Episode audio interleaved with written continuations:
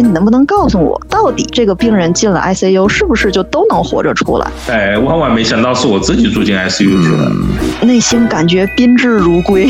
他那个打比方的能力就一下子增长了很多，因为他要和一个不懂医学知识的人来讲。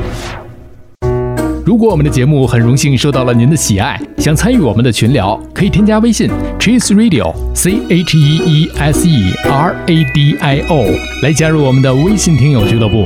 同时，也感谢你把我们的播客《这病说来话长》分享给你的朋友们。你哪儿不舒服别慌张，毕竟人吃五谷杂粮。你哪儿不舒服别紧张，来听医生怎么讲。内外妇儿科研临床，药剂检验和影像。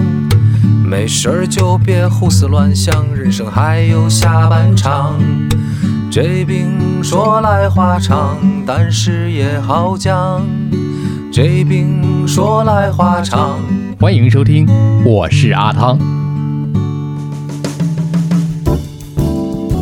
我们的新的一个板块来了啊，叫做无视啊！大家之前肯定是在小胖丫那一期已经听到了，它是一种豁达的一种姿态。今天这一期节目，我们也是为了去迎接八月十九号的第六个中国医师节。我们首先来请我们的第一位嘉宾，也是大家比较熟悉的。如果您听过我的另外一档播客，叫做《这一行说来话长》第三十三期、第三十四期两期的主角大杨洋老师。Hello，大家好，我是大杨洋。哎，大洋洋又回来了，又回来了，来到了这个播客当中啊。另外一位是我们的亮哥，有请亮哥。哎，大家好，我是亮哥。哎，非常高兴第一次来到播客节目啊。知道亮哥来临呢，非常的荣幸啊。其实一说亮哥，可能还大家，我觉得知道的人不多。但是我这么说吧，天亮哥，嗯，知道人就不少了。另外一个 ID，医生讲相声，相声。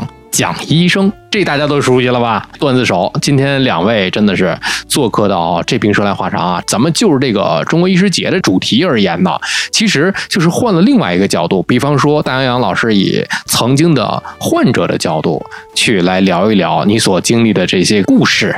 其实呃，我觉得病症啊，这些都是次要的，这些大家可以去查阅，可以去查看。大杨老师之前在这个果壳也发表过一二三四若干个文章，是吧？对的，因为实在是病太多了。而且我记得有一个小标题特别的好，印象非常深刻，叫“看病成了我的主业”。对的，大概有四五年的时间吧，就是那一段时间，也就大概每隔一年半做一次手术，每隔一年半做一次手术。可以跟大家简单来说一说吧，当时是怎么认识亮哥的？主要还是因病结缘的，主要。是因为我的病结缘的，就是当时因为写了那个嘛，然后就很多人在看，然后很多人跟我说他看到了，很多人跟我说他看哭了。当时是因为我自己这个病也是比较个别，是因为怀孕生孩子，然后导致的一个妊娠并发症。后来也是在豆瓣上认识天亮哥，然后他也是一开始在鼓励我，我也是会跟他问，比如说我就会问他，哎，你能不能告诉我，到底这个病人进了 ICU 是不是就都能活着出来？然后他说不是的，这个里面我要告诉你，我们放弃的有多少，我们最后没有办法了，就是活不下去的人有多少。你这个问的真的是啊，就是最后归根结底就是要活着嘛。哎，对，这所以最后就是留到了活或者不能活那个选择，就问的比较接近根源了。哎，亮哥给你的答案也比较务实。对，他说你很厉害的，你这个活下来很不容易的啊，你好好活吧。对，就他一直在鼓励我。这是当时在生孩子的时候那个阶段。对，十年前了，二零一三年后了。嗯嗯，已经整整十年了。当时在这个果壳病人的这么一个公众号里面，一共是有四篇呐。这四篇啊，这是第一篇啊。你想想后面还有三篇呢。我也没有想到。是关于孩子的，先是我的，先是生孩子的时候，我是二零一三年得了那个子痫嘛，然后在 ICU 里边住了一个月，出了月子以后才出的院，然后孩子也在 ICU 里边，在那个新生儿监护室里边住了一个月，哎呦，那是比较大的一个病。后面就是二零一六年股骨头坏死，然后是双股骨头坏死，然后四个月之后呢，偶然的检查发现了肿瘤，然后又去切骨肿瘤，所以就是一三。三年做了手术，然后一六年做了手术，然后股骨头呢是等到了二零一九年，自己也比较在意吧，拖了很长很长的时间，然后二零一九年的时候又换了一个股骨头，到现在也很多年了。从一三年到一九年这么长的一段时间里，在经历着这么多的一系列的这些个事情，哎，现在的状态怎么样？哎，现在的状态就是非常非常的好，所以我就是那个特别适合拿过来当医患沟通桥梁的那个桥梁。你看，就是特别好呀，就是虽然我们经历了很多困难，但是我们最后结果是好的，就是一个非常的欢欣鼓舞、皆大欢喜的一个事情。对，大家有兴趣的话，可以去网上搜索一下啊，大杨老师的这几篇在果壳病人里面发表的这些个文章，每一个小标题啊，甚至是我就觉得拿过来，我都可以成为我的大标题。首先，大杨老师他就是老师，这真的是老师，出口就成章啊！而且在每一个手术阶段、每一个住院阶段，哎呦，就心态真的是特别好，你就看得出来，就天津人的那种，好嘛，打着快板就出来那种感觉，自带捧哏效果，你自己连捧带逗全都有。后来就是，我就去跟田亮哥聊天，然后我就问他，哎，你觉得我这个怎么样，厉不厉害？他说对，厉害。我说你看我这个心态好不好？他说对你这个心态，俗称就叫傻子乐。这种人就是得了病以后好的比较快的一种人，因为你想的少。天亮哥，你当时接触大安老师的时候，是不是这么认为的？你说这个人从临床上角度上来讲，如果是换做别人的话，是不是早就被这种病症所打垮了，心理防线已经击垮了？这种，我其实记得，因为这个时间已经比较久了嘛，你豆瓣上叫有灵嘛，就是共同关注的朋友就推给了我。我觉得他们的意思是两个，一个是这真的吗？真有人这么倒霉吗？然后编的呢，还是你知道吗？其实也有一些人会编一些故事嘛，对不对？转手给举报了啊！就是专业人士来看看要不要来辟谣。嗯，呃，也不叫辟谣，就是怎么讲？就是去伪存真，大概是这个意思吧。有请护宝锤，招摇撞骗，是不是在骗取大家同情？同情，嗯。第二个就是说，就有一种分享说，就现在有一种流行语，对不对？就大家看到一些倒霉的人，就说什么老天爷心中 P.S. 这还没弄死他，就这种 这种心态。但是看完以后，我觉得还蛮触动的。首先，我从医生的角度来讲，其实他这些病都是从我的专业角度来讲，其实都是我们叫连贯的，其实他都有。因果关系的哦啊，从我们来看，可能跟别人来看不太一样。别人可能认为是啊，这人怎么这么倒霉，怎么一个病接一个病？但是从我们的专业来看，它其实很多都是有脉络可循，就是从一步到第二步啊，到就从子痫啊，生孩子后来子痫到他骨骨头坏死，这些都是有迹可循的。当然肿瘤，然后第二个就是说还蛮触动的，因为就像你说的，我们在临床上。看到大多数人，哪怕得一种疾病，他就已经精神崩溃，是的，对吧？或者是埋怨这个上天不公也好，因为得一个严重的疾病，其实是很摧毁一个家庭，无论是从啊经济上、精神上，包括这个体力上，都是一种。折磨一种摧毁，大洋洋得了大概两三个，在大家听起来都是蛮恐怖的一些疾病，或者到 ICU 就是危及生命的这种疾病，所以我就当时就觉得啊，这个女孩子就是真的很乐观，乐观到我会觉得你会想要试图和一些阳光的人做朋友，可能想让它的阳光照到更多的地方吧。我想会有很多人都会面临这种情况，你会遭遇到这种严重的疾病，甚至屋漏。偏逢连夜雨也好，或者什么黄鼠狼专咬病鸭子，哎大概就是一个意思，就是细绳麻绳专挑细处断也好，你总觉得倒霉的是一个接一个。这个在我们临床上也见了很多，你也不知道为什么有些人就是会反反复复的，尤其在短时间内得一些病也好，或者有人都遭遇也好。如果你没有一个强大的心脏，你可能很难挺过它。但其实挺过以后，很多人也就拨开风雨见彩虹了。嗯，你可能真的只是需要挺过最黑暗的那一段时间。最黑暗的那段时间，我单纯的从公众号上，因为在私下没有跟大洋洋去单独聊过这个段子啊，就是说在 IC。u 的时候，因为单独从这个你写的这文章上来看，陪伴你最多的就是郭德纲。对，就是因为他可以听东西，也不累嘛，也睡不着嘛。嗯，对，就是晚上睡不着，然后就开始听广播。嗯，而且你是清醒着，但是有很多的这个病人他是不清醒的，包括有的是出现了什么瞻望啊，包括有的这个监护仪的这个声音啊，对，他的这个氛围是很压抑的。因为之前在节目当中，我们也请到过啊重症医学的蒙医生，也去聊过这个他所在的 ICU 里面所经历的这些故事。网上大家肯定会林林总总也都接触过。那当然，你当时内心应该害怕更多吧？嗯，内心感觉宾至如归。宾至如归，对，就是非常的快乐。就是你人到了那个时候，你给我鲜花，你给我好吃的，然后都没有用了，然后你就只是说你躺在那个病房里边，你就会觉得有人围着你，大夫围着你，护士围着你，然后你就会觉得非常的有安全感。然后大夫也会劝你说：“哎，你都到这儿了，你不要忍着，你不舒服你就要说。”嗯。然后另外，ICU 的条件也会比普通的病房要好很多，价格要贵很多嘛。嗯。我大概在 ICU 住了十三天十几天，然后出来之后又到那个过渡病房，它叫 ICU 过渡病房，又去住了十七天左右吧。反正就是加在一起一个月。那一个月的时间，就是感觉到大夫围绕着我，大夫包围着我，白天晚上。上都能找到人，对于病人来说是一个非常有安全感的感觉。是的，就是你可以随时找到人解决你的问题，然后你出去做检查也是有人陪着你去，只要是机器能动的，都会把机器搬到你眼前来给你做。而且这个有安全感，周围的医生护士是不是有一部分还操着天津本地口音？不多，不多是吗？护士好像感觉东北的护士特别多，像我在天津吧，然后感觉到东北的护士特别多，然后大夫。说普通话的特别多，然后还有来学习的大夫。你别说，东北的这个口音也是能够治愈人的，就是春晚的元素你都凑齐了。大夫来查房，哎呦，就跟说相声似的啊，这个。呃，三言两语的，你一句他一句的感觉，真的是跟群口相声似的。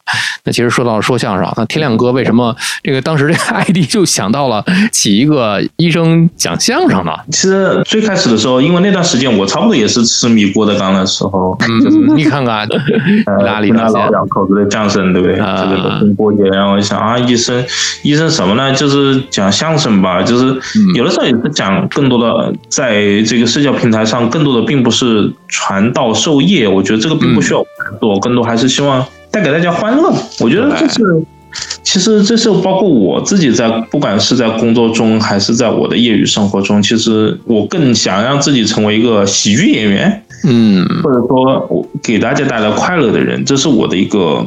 我从我的工作外走上这个网络，其实是这是我的一个初衷，就是我更多的是说给大家一个特别的点，就是说那讲相声的有这么多，但是也许对吧？医生讲相声的当时还并不多，因为当时也不流行脱口秀嘛，哎对，对吧？那那还比较早了，因为脱口秀虽然国外的 stand up 呃秀比较早，但是国内其实还发展的比较晚的。说不定现在如果我来注册的话，就叫医生讲脱口秀。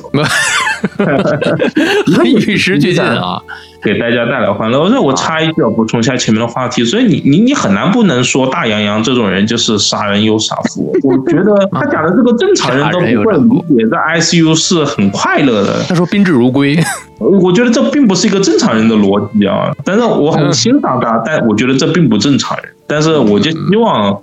如果大家都能够像这样大心脏，其实你不觉得是他能够挺过来也好，或者能够充分的配合好医生，也是在这种相互信任、相互沟通。而且充分积极的相信的一个程度上，才能做到彼此达到最大的这个信赖感，以后才能够更好的照顾彼此。多说一句，有很多的这个病人也好，还是病人家属也好，很多是依从性比较差的，甚至是有怀疑啊，甚至是有一些个自己的一些见解啊，或者有分歧啊。我觉得啊，就是如果从比较好的一种心态上来讲，既然选择了，可能之前也会针对于治疗方案去对比过，这个都无所谓。所以说，你既然选择。了，花落了这家了，你就去信任、去相信、去配合。我觉得这是作为患者都应该去做的这么一件事情。那说到天亮哥自己啊，虽然现在是在一线的临床，曾经也是作为病患，我这个也写了文章，也有文章啊，对，发在了《南方都市报》上，主要是也比较富有传奇性吧。嗯，来讲一讲。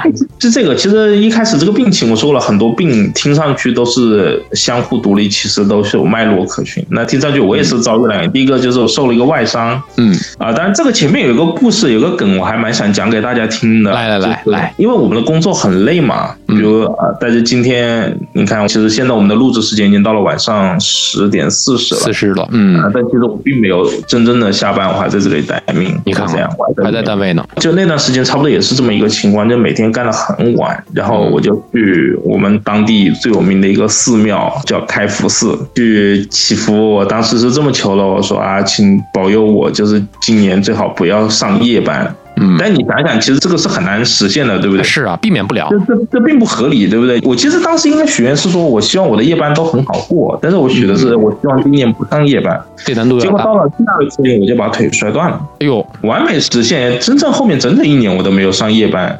所以许愿要小心。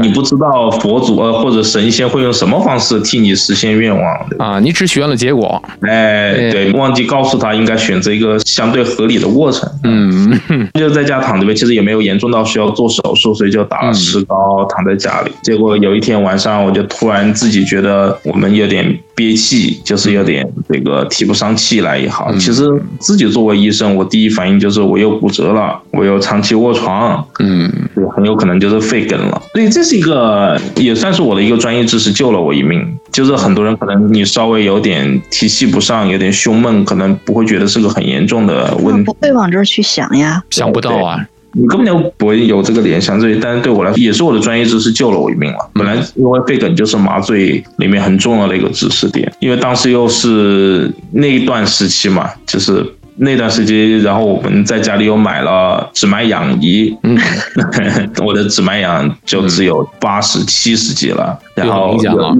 又量了一个血压，当时好像就是七十的四十，就是一个休克血压，那就可难受了，对吗？其实还好，就是症状和这个检查并不相符，所以我想讲，有的时候你并不觉得很难受，但是其实已经很危险了。但是有的时候你觉得很难受，所以你感觉医生为什么对你不在意？其实可能从医生的角度来讲就还好，对不对？要扯回来就是说，其实我就知道啊，其实快挂了，对不对？我就二话没说就又打了电话给我们医院的幺二零，工作的关系就住离我们医院特别近。其实车就五分钟车程，嗯，然后五分钟以后救护车就来到我家，甚至来的医生都是认识的朋友，对，怎么 然后就帮我抬上担架，就其实当时已经休克了嘛，其实人已经。不太清楚了，然后就送到救护车上。其实后面一段我已经有点迷迷糊糊，没有彻底昏迷，但是就在车上给我打针啊什么，然后送到抢救室，推到 CT 室一照，还没从 CT 室刚推回抢救室，他就说啊，赶快去抢救吧，他就是大面积肺梗了，整个右边的肺和左边四分之一全部梗掉了。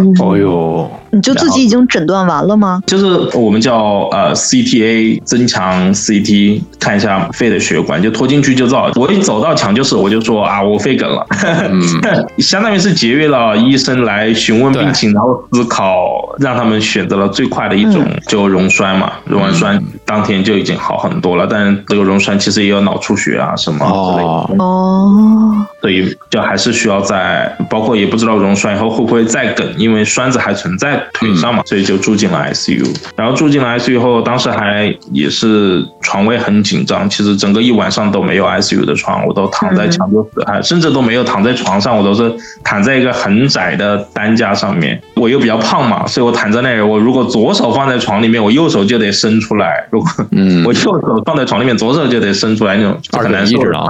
就但是你是安全的，可能吧，但是肯定还是在危险期。但是是在抢救室，没有完全脱离危险呢，还没有完全脱离危险的。其实真正的危险，其实从我们的角度来讲，应该是一周，至少是三天，然后就住进了 ICU。ICU 以后去了是呼吸 ICU，不是大 ICU，住在一个三人间。旁边的朋友是一位插管的朋友，就你讲的就已经昏迷的插着管的朋友。然后对面就是你说的那种瞻望的朋友，晚上十二点在唱歌，到了晚上一点钟，结果隔壁就开始大抢救，就是那位茶馆的朋友，然后就心肺按压，就你懂的，嗯嗯嗯，最后的阶段，然后他们很呃医生很过来帮我拉上帘子啊，就是还很人文关怀，就不希望我看到嘛。我说啊没关系，我说要不要我下来帮你按两下。住了一晚上，这位舍友就退社了，剩下了我和那位展望的老太太。整个三天里面，在我睡觉的时候，他就醒着在唱歌；在我想醒着的时候，他就安安静静睡着了。不算一段太快乐的时光，但是就像杨洋说的，其实你会感觉很非常安全，因为二十四小时都有护士陪着你，有最好的监护设备在一直跟随着你。嗯嗯啊，然后一直有很多的抽血的检查，做的非常的密集，去观察你的这个疾病。就是我发生了这个肺梗的时候，其实在豆瓣上已经有很多的友邻了。我甚至还有时间拿出了手机，在上面发了一段话啊，大家后面很多人广为传播，就我写我进 ICU 了，可能会断网一段时间。很多人错误的理解，以为我要去 ICU 值班了。哦，是是，第一反应都可能会认为你将会很忙。哎，万万没想到是我自己住进 ICU 去了。然后他们还蛮惊讶的。当病人跟当大夫一样嘛？感觉对，我也想知道这个有没有想到大杨洋当时的这个心情？我要不要向他学习一下？我说了，他很乐观的心态，可能也当时也鼓励了我，真的还蛮放松的。就是你想过没心没肺的在里面做病人，其实有的时候会快乐很多。不是，那是因为我不懂啊，我不知道啊，我就不知道这个溶栓之后才是最危险的呀。可是你知道呀。但有的时候也不是，就像我，我在从自己大概猜到自己得了肺梗的那一刻，那我脑海里肯定就有一个知识，就是。肺梗的死亡率到底是多少？然后他告诉我大面积肺梗的时候，我马上就联系到，我大概有一半的概率可能会挂掉。即便是这样，我觉得我当时非常的冷静，也许也是你就觉得自己是另一半挂不掉的那个。不，我觉得就是尼采讲的一句话，叫做阿莫法体，就是爱你的命运，命运给你的这一切，你就去接受它。当时就是认了嘛，你就是认了，某种程度上就是认了，认了吧，推着走吧，来都来了，是来都来了，兵来将挡。水来土掩啊，这是自己身为医生的时候患病的时候这种心态，确实是你看有很多的这个知识也好，还是这些个咱们的常识也好，尤其是像医生跟患者啊，因为像之前我跟胸外的王兴老师，因为他那本书嘛，我们也聊到一个信息点，就是说我们要不要去做一个对称？其实这种信息永远是不可能对称的。你想学医的这些个年头啊，再加上一些个经验啊，病患之间是永远不可能说啊。我一讲你就能准确的 get 到啊，这个甚至是明天你能考一个职称下来了，不可能。我们你像，即便是科普，可能也是粗浅的，让大家打个比方能理解。但是你看啊，这个病症它是可以的，医生也是人呐，医生也会有吃五谷杂粮生病的这个时候。所以说，当医生自己得病的时候，像刚才天亮哥自己立马脑子当中闪现了一组数据啊，这个肺梗之后，我的这个呃预后和转归全都出现了啊，这些自己非常清楚。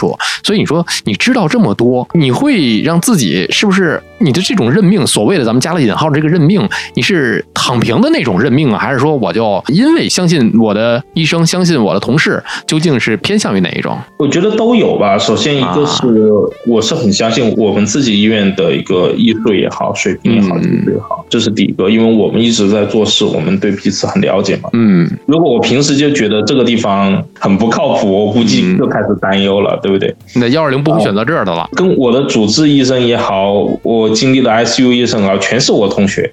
同学啊，都是。因为刚走的同学在我们这个年纪就都在做总住院医生，或者做啊一届的，差不多这个年纪一个级的啊。好，对对对，我就说当时很多人来会诊嘛，来会诊的都开了个同学会，来了七八个，所有科的总住院都来看了我，看完我以后全是我同学。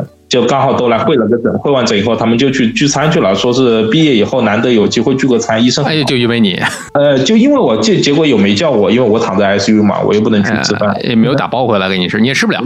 呃，我呃也没有打包给我，但是呃，我觉得是知识带给你的这种了解，并不会增加你的恐惧，但是如果一知半解，反而会造成你的恐惧，这是我经常会忧虑的一个点。比如说，我是非常清楚这个病的死亡率的啊，那我也知道他们在用最好的方法在救治我。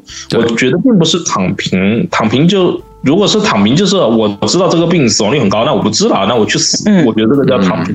那我知道这个病的死亡率很高，但是我们用现在人类知道的最好的方法，我试图救我自己，也许会成功，也许会失败。我作为医生，这是我非常清楚的。甚至从某种程度上来讲，失败的可能性还不低。但是我坦然接受，因为这是我们作为现在的医生能够尽到的最大的一份力。我为之去奋斗了，我去对抗了病魔，这个过程我全力以赴，对吧？我也充分配合我的医生，那最后的结果我坦然接受。我觉得更多是这种心态。嗯，另外一种是干脆像大洋洋这种，反正不懂。对 啊，对对对对对，不懂我就相信医生。就像最开始讲的一样，其实有的时候，既然你不了解，但是你到了医院，你就充分相信医生。最可怕的点是什么呢？就是你其实也不了解，那你去查了一些东西，知道的一点点的去忧虑这些事情，也其实你并不能够充分的了解嘛，你就错误的以为你掌握的那些信息才是正确的。第二个就是说，有的时候医生来谈话，现在我也是觉得这一点并不好，但是也没有什么好的解决方法。就是我作为一个医生，在跟一个病人谈话的时候，我跟他肯定大部分的时候谈的是风险，对不对？经常有人说啊，医生你跟我谈这些，我吓死了。你说这也会死，那也会死，这个并发症那个并发症，好像怎么做都是个死。因为即便成功的是百分之九十八，但是我没有必要跟他谈成功的部分，对不对？在我的脑海里，你你成功不是很正常的事情吗？我要跟你谈。的就是让你知道你还是有风险的。病人这里听，就你嘴巴里讲的全是坏东西，对不对？这也会死，那也会死。他说啊，你好像只是告诉我用各种方法去死，然后我们最后又轻描淡写解决。哦，其实大部分时候是挺顺利的。嗯，这就造成了一种莫名的一个恐惧感。我自己反而觉得会是这样。那些个所有列在术前知晓的条条款款里面的这些个事儿，都是因为发生过，所以才会写出来。嗯，每一条离谱的校规都是前面有学长曾经干过嘛，就是这。一样的道理。嗯，大洋洋这个特别好，心态也好，就我也不管了，就是你说这样哦，好行，那就来，交给你们吧。甚至是说那个还经常会跟医生开个玩笑什么的。就是你松弛了，他就松弛。如果你很紧张的话，大夫是能看出来的。我觉得肯定是能看出来的，因为他看过太多的病人了。对，就是我一直碰到的大夫都是推门就进的那种，从网上查一查，网上就挂号就进去的那种。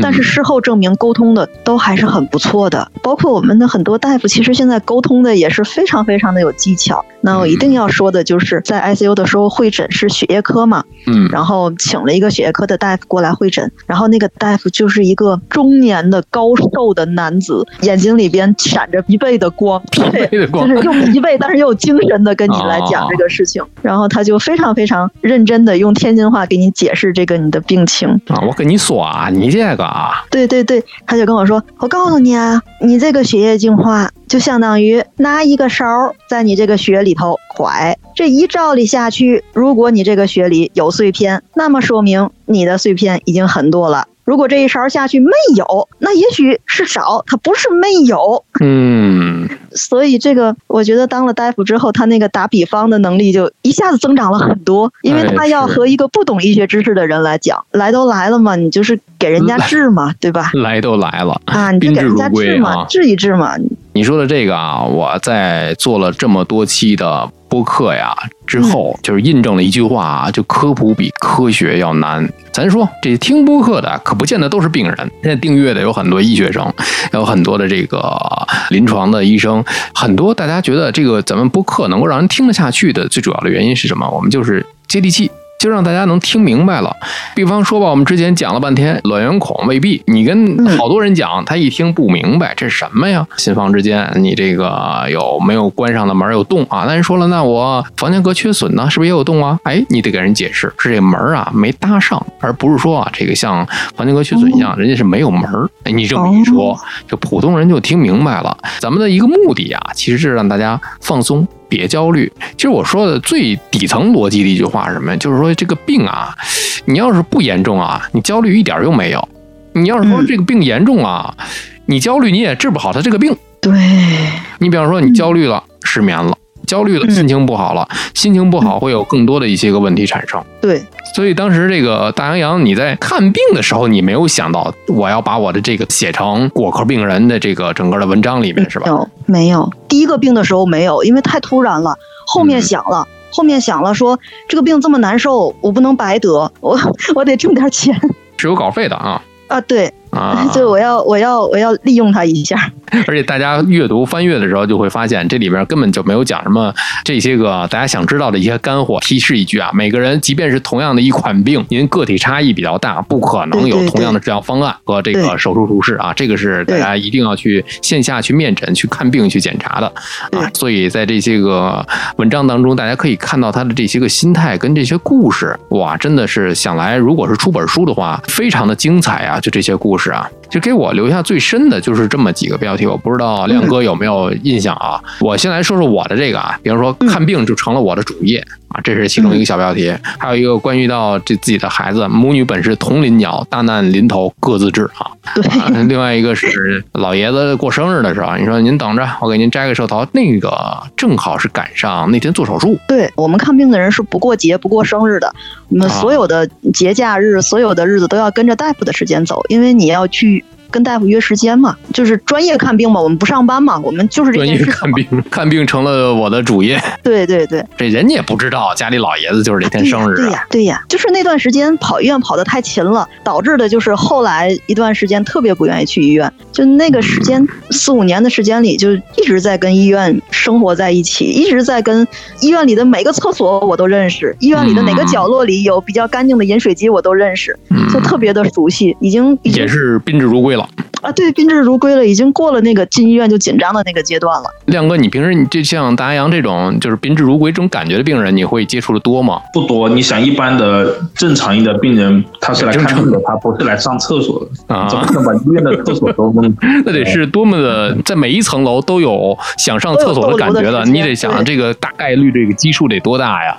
而且你说这个看病这事儿，我想到了，我们之前聊过一个特别有意思的话题，就是一句话惹怒你的这个医生啊。对于这个麻醉医生，一句话就是麻醉师。不是这个是有历史原因的啊。这个这个题材就比较长，我不知道你有没有开过这个专题，有聊过这个。其实麻醉医生在这个播客里面还是属于很多数，其中第一期是北京妇产医院的一位麻醉师，然后后面那位麻醉师是深圳市人民医院的麻醉科的副主任董新彤老师，然后这到亮哥了。哎呦，真的是要说起来的话。话，这个科室嘉宾可真是不少啊！嗯，跟这科室有缘，路麻了。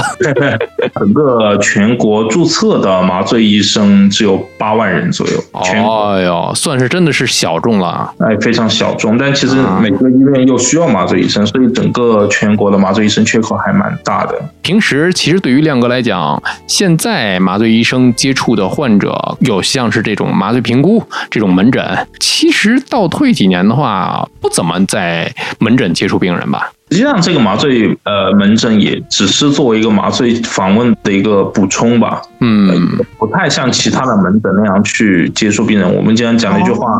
不可能因为一个地方打麻醉打得好就去一个医院，对不对？找这个麻醉，对对，实在是这么一句话。你不可能说，哎，这里麻醉麻的挺好的，我现在就麻一下，我来麻一下，这个麻的挺好啊。对自己的定义是一个 QA，就是一个质控部门。嗯，我们更多是保障整个医疗安全的这么一个存在。你可以问所有的麻醉医生，大家都会觉得麻醉本身对我们来工作来说只是很小的一个部分。嗯，保障病人的安全才是一个麻醉医生最重要的一个部分啊。是的，包括为什么访视病人，其实就是去了解病人，因为就像你说的，其实麻醉医生神秘的部分是因为麻醉医生跟病人接触的很少。时间上很少，那所以他需要在短时间内去了解病人的所有的情况，这样才能够充分的把握病人的情况。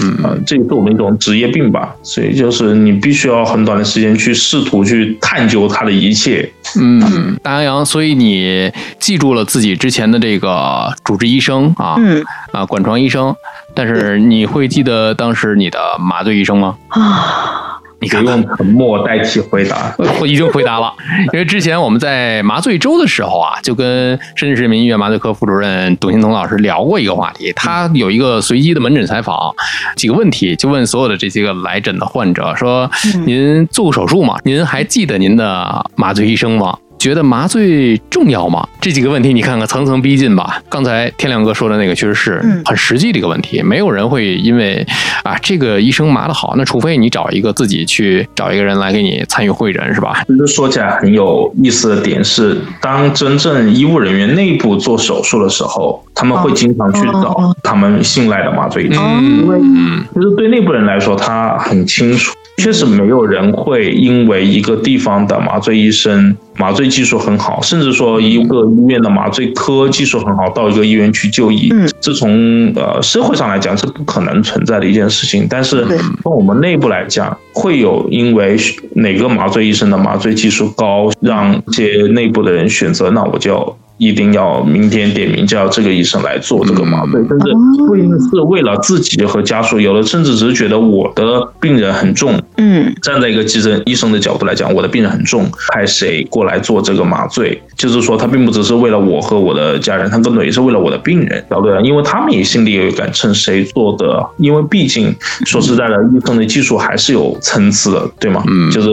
即便你说一个地方大家都还不错，但是可能也有高有低。那他觉得需要一份更安全的保障，保障他顺利的下台。讲的很通俗一点就是这样。对，其实很多人都说麻醉医生，很多人是社恐。其实像我这种社牛的还。蛮少的，在我们 能够讲相声的啊，哎，能够讲相声的，但是也就因为如此，麻醉科变得神秘，有很大的一部分是因为前面我们的很多先辈，其实更多是不善于去宣传也好，或者表达也好，表达我们的重要性也好，或者是让别人知道麻醉究竟是在做什么，因为更多就是觉得我默默的做好自己，嗯，而且有一个很呃难受的点，就是说麻醉科一旦让大家重视起来，或者有了存在感，往往是。你出事的时候啊，对，就是麻醉科出事了，就是怎么样怎样，没有病人怎样怎样。所以如果很顺利的话，你反而会无视它的存在啊，本身就变得非常的矛盾。没有消息就是好消息，哎，但是你就成为了一个没有消息的人。嗯，对。如果你成为一个消息太多的麻醉生，反而就说明你可能在业内也是一个比较麻烦的分子。哎呦，所有人都知道你。但是也有一种可能性，就是麻醉医生科普做得好。哎，没错，我想说的是另外一个点，除非或者是像我们这种以加班时长闻名于全外科系统，就是嗯只要我们上夜班，夜班就不会停的这种疯狂的人士来说，除了像我这种，那所以田亮哥之前也是在网络上借助一些个平台做了一些个科普小知识给大家，一些小贴士给大家，就主要是科普的内容。其实这个是源于自己的一个性格，就是说我有这种科普的创作本能，还是说我现在就有感而发？就是想，哎，一是科室的特点，也是没有人来发声，很少啊。再一个是我有自己的分享欲来做科普，是处于哪种想法？应该更多的是后者吧。其实做医生的时候，会更觉得大家缺乏的是对这个很多我们认为是常识的一个了解。嗯，你在做医生做久了以后，你就会觉得大多数人的时候，他并不需要很多专业知识。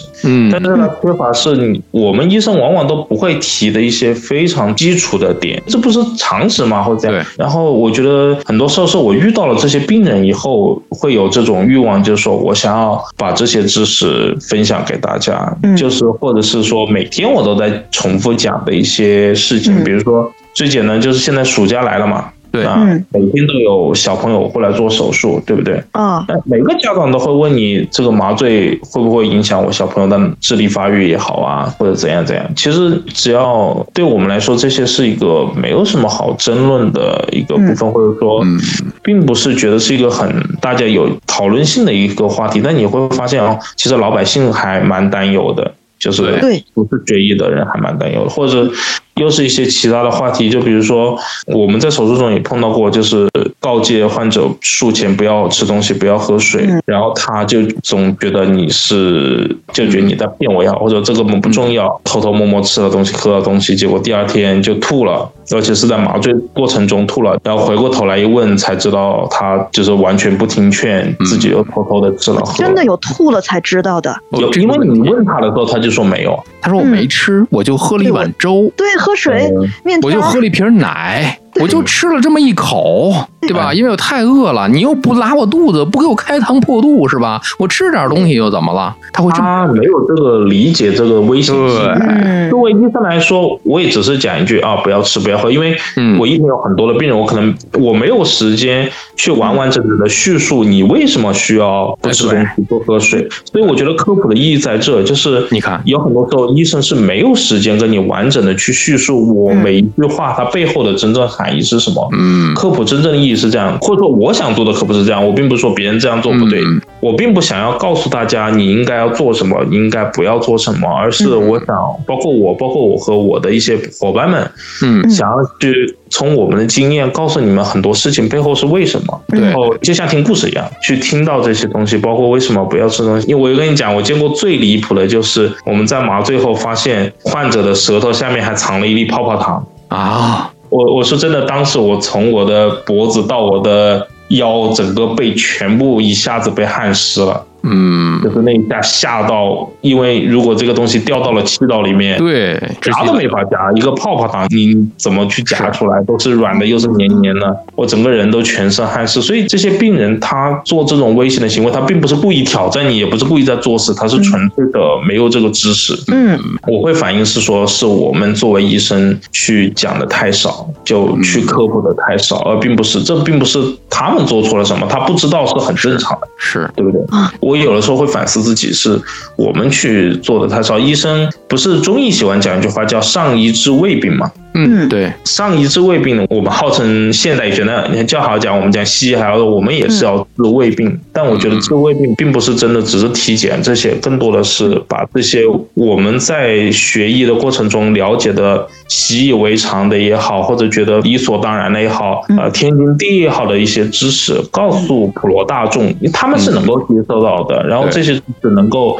有效的帮助他们去提高他们的卫生水平、健康水平，嗯嗯，这也是医生很重要的一个部分，尤其是现在自媒体时代，我觉得以前你很难做到这一点，也并不是医生能力的问题，而是这个社会的问题。你不太可能做科普，你像以前最经典的做科普的方法就是写书，或者是在报纸、杂志上投文。嗯，但不管怎么样，这个受众一个受众是很低的，一个是它没有互动性，在这么一个时代下，反而是能够让普罗大众更好的提高全民的卫生健康水平的一个方式。在这一个时代，如果有专业知识的医生不来做这个事情，其实是一件很遗憾的。再加上我自认为我又是在医生群体里面喜欢讲、喜欢去表达一个人，因为人有区别嘛，有些医生擅长做科研，有些医生擅长做手术，那我可能就是喜欢讲。那我这样不来做这个事情，真的是太可惜了，对不对？做的也很好啊。就一直在做，一直在被封号啊。一些不该讲的话，但是现在我准备是重新开始了，到时候上贵节目来打打节目，太好了，经常来啊，亮哥经常得来，我可以给你剪辑，保证你肯定不出问题。那太好了。我因为我去年一年的时间都在做总住院，北方叫住院总。住院总，呃，说来说去是一个意思，就是二十四小时住在医院里面。对，就住在医院里面。这一年我没有任何的时间精力来做这件事情，嗯就我基本上也在网络上消失了一年，因为确实是临床工作太重了。那现在我解脱出来了，然后现在正主治了又呃也是主治医生，嗯，那哦，没其实更有时间来做这个事，所以明年其实我的已经开始了，就开始录制了一些节目了，只是还没放出来。然后嗯呃会邀请更多人来做这些节目。我其实我也蛮想啊、呃和所有的喜欢做这个事情同到一起，嗯我们把科普这件事情做得更好，而且每个人都可以做出自己的风格。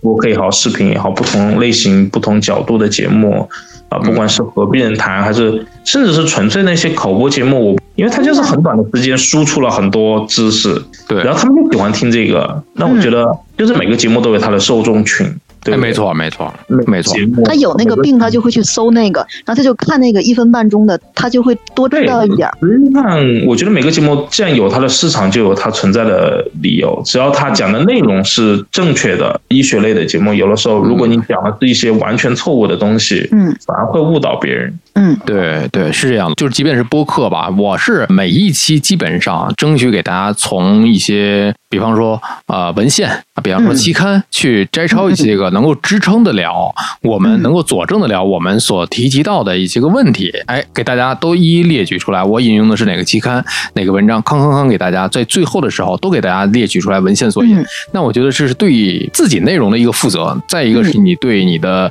听友负责任的心态，你对大家负责，包括甚至是平台，你也得对你发布的这个平台所负责。就为什么说现在的这个很多的平台，对于尤其像医疗科普啊，就是管理的还是比较严格的。你看我每一期每一个位嘉宾啊，每一位嘉宾都是在要求提供这个啊，咱们所说的这个资格证，你要确定这位是医生，他的确是在一线上，他后台会有一个过滤嘛，因为也是对大家的一个安全性的一个保障。确实是现在，因为在之前吧，现在还好，之前的一窝蜂，其实根本就不是医生了，就是披了件白大褂，上来以后讲两期科普，全是网上抄的一些不知道哪里来的知识。对，所以其实在这里面，我的这些朋友啊，包括一些临床的医生啊，其实他们也在苦恼一件事儿。你比方说，刚才亮哥说的很现实的一个问题，可能更多数的人吧，他也有这种分享欲，他也是想讲，他也喜欢讲，但是出于自己确实是隔了这一行之后，我临床没有问题，我这个概念没有问题，但是我就是茶壶里煮饺子。所以说，我的角色就是希望能够这边呢，代表一些我们的普通人，不能说患者吧，就是所有的人一些个想法，一些个想要问询的一些问题。那另外一边呢，通过我自己的这么一个学习，也是希望能够在中间作为一个翻译，跟医生朋友一起去把这个问题我们想的给他翻译过来，翻译到大家能够接受的一种比方，让大家更好的去消化，能更好的去接受。就刚才亮哥讲的这个术前吃东西这个问题，真的是老生常谈，每次我们都在说，包括。麻药会不会变笨？还有一个非常好玩的一个问题，上次我们董老师跟脊柱外科的马浩宁马老师，我 们就在一块聊，我的腰疼是不是因为你给我打麻药给我打的？因为腰疼的原因有很多，马老师讲了，他的引起的问题确实有很多，林林总总。呃，如果说是这个小针孔让你麻麻药让你腰疼，它也只是一阵儿的，好起来也很快的，所以腰疼的问题还得去脊柱外科再去看一看。这好多的病人会不会说你说了半天，你解释的很清楚，但是他不信？呃，有不信的，肯定是有不信的。你别说这个不信了，就是很多的人会跟你去掰扯，去跟你去 ETC 啊啊啊！对我就是这样，就赖你。所以说嘛，我说我欢迎来探讨问题，嗯，但是我拒绝跟我一味抬杠，嗯。他也没有什么依据，他也没有什么理论，那他就是想，他就是你说焦虑，其实还是一种状态。其实焦虑的问题反倒很好解决。就我举个例子，也是说现在科普的这个意义啊。其实我我们这个科普，我不知道亮哥将来做的那个是什么样的形态啊。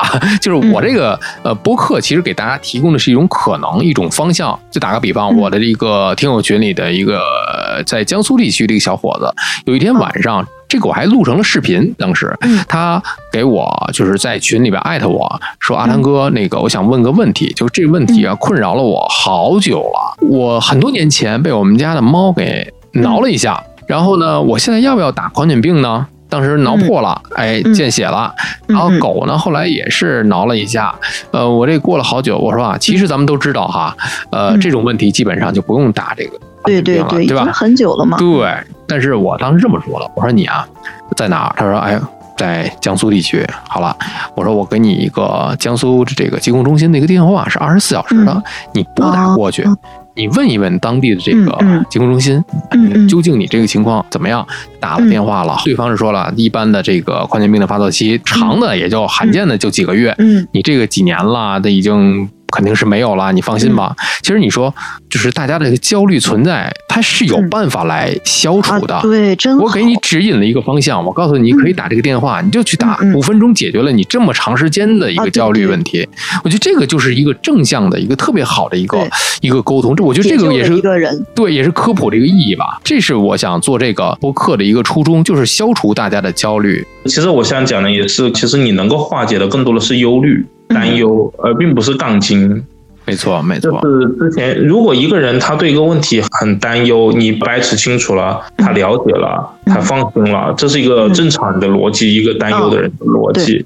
但如果你告诉他了这个事情呢，然后他马上立马想出一个问题，然后又来问你，然后我解决了以后，他又来问，我觉得这就已经没有什么意义了。这也是我们你就是做一百档节目也没办法解决的这个东西。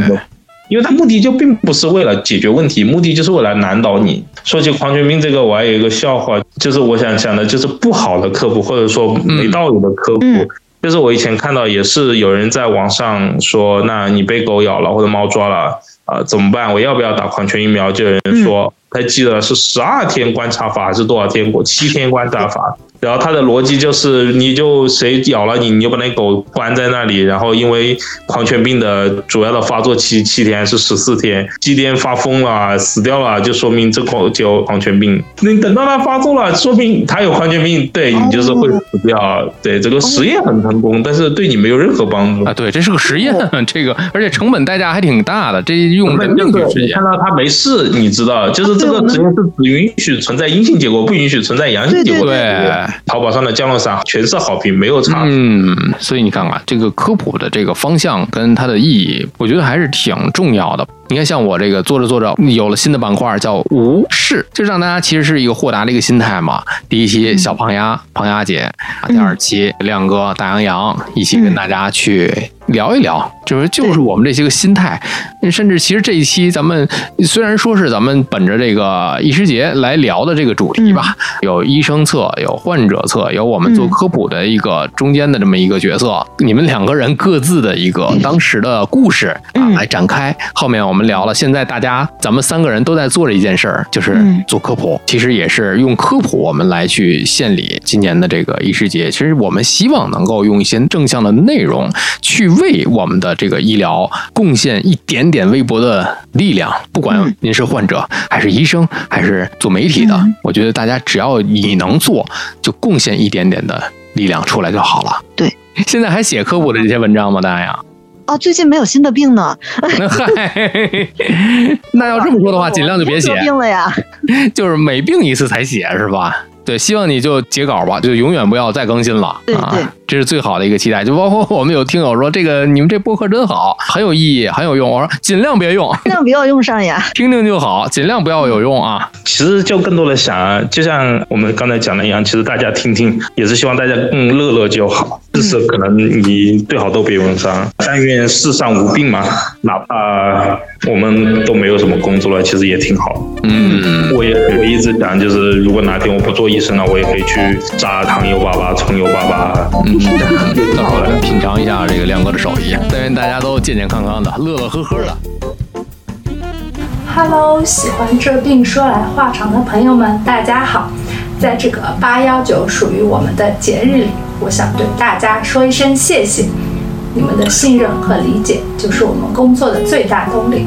作为麻醉医生，我深知每一次手术过程中大家所面临的压力和恐惧，每一次操作都有可能会带来生死攸关的风险。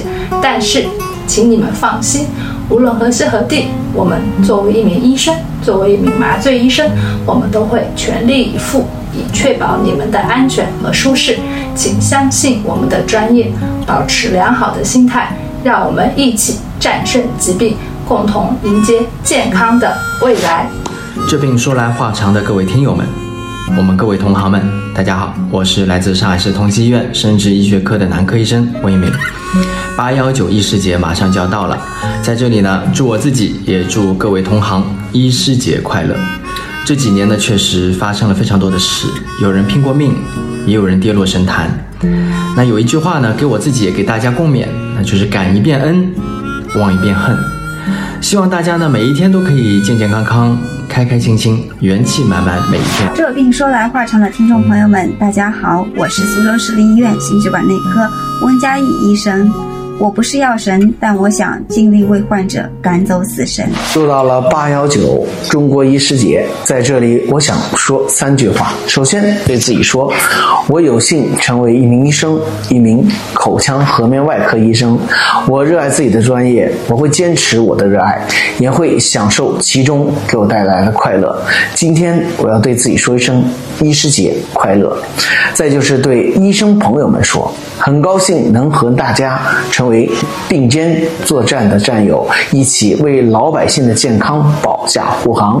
但是在这里，我要提醒大家，一定要保证自己有一个健康的身体，能够更长久、更高效的去为大众的健康服务。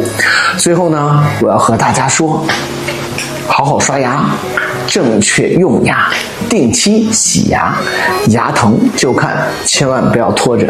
愿你拥有一口好牙，吃嘛嘛香；愿你拥有自信的微笑，笑对人生。各位说来话长的听友朋友们，大家好，我是来自中日友好医院脊柱外科的马浩宁医生。医师节快到了，在此呢，祝大家天天开心，也希望大家通过这档科普播客，找到属于自己的健康生活方式。说来话长的各位听友，大家好，我是上海市东方医院整形外科的卢璐医生。在医师节到来之际，我想对各位同行，也想对我自己说，希望未来能够继续保持对自己专业的热爱，无论外部环境如何，保持初心，砥砺前行。也想对我们的患者朋友们说，健康和自信是最好的医美。各位这病说来话长，听众朋友们，大家好，我是首都医科大学附属北京友谊医院一名泌尿外科在读博士研究生。那么在此中国医师节来临之际，向我的医者前辈们致敬，愿岁月不曾磨灭我们行医的决心，也愿所有医护工作者被世间温柔以待。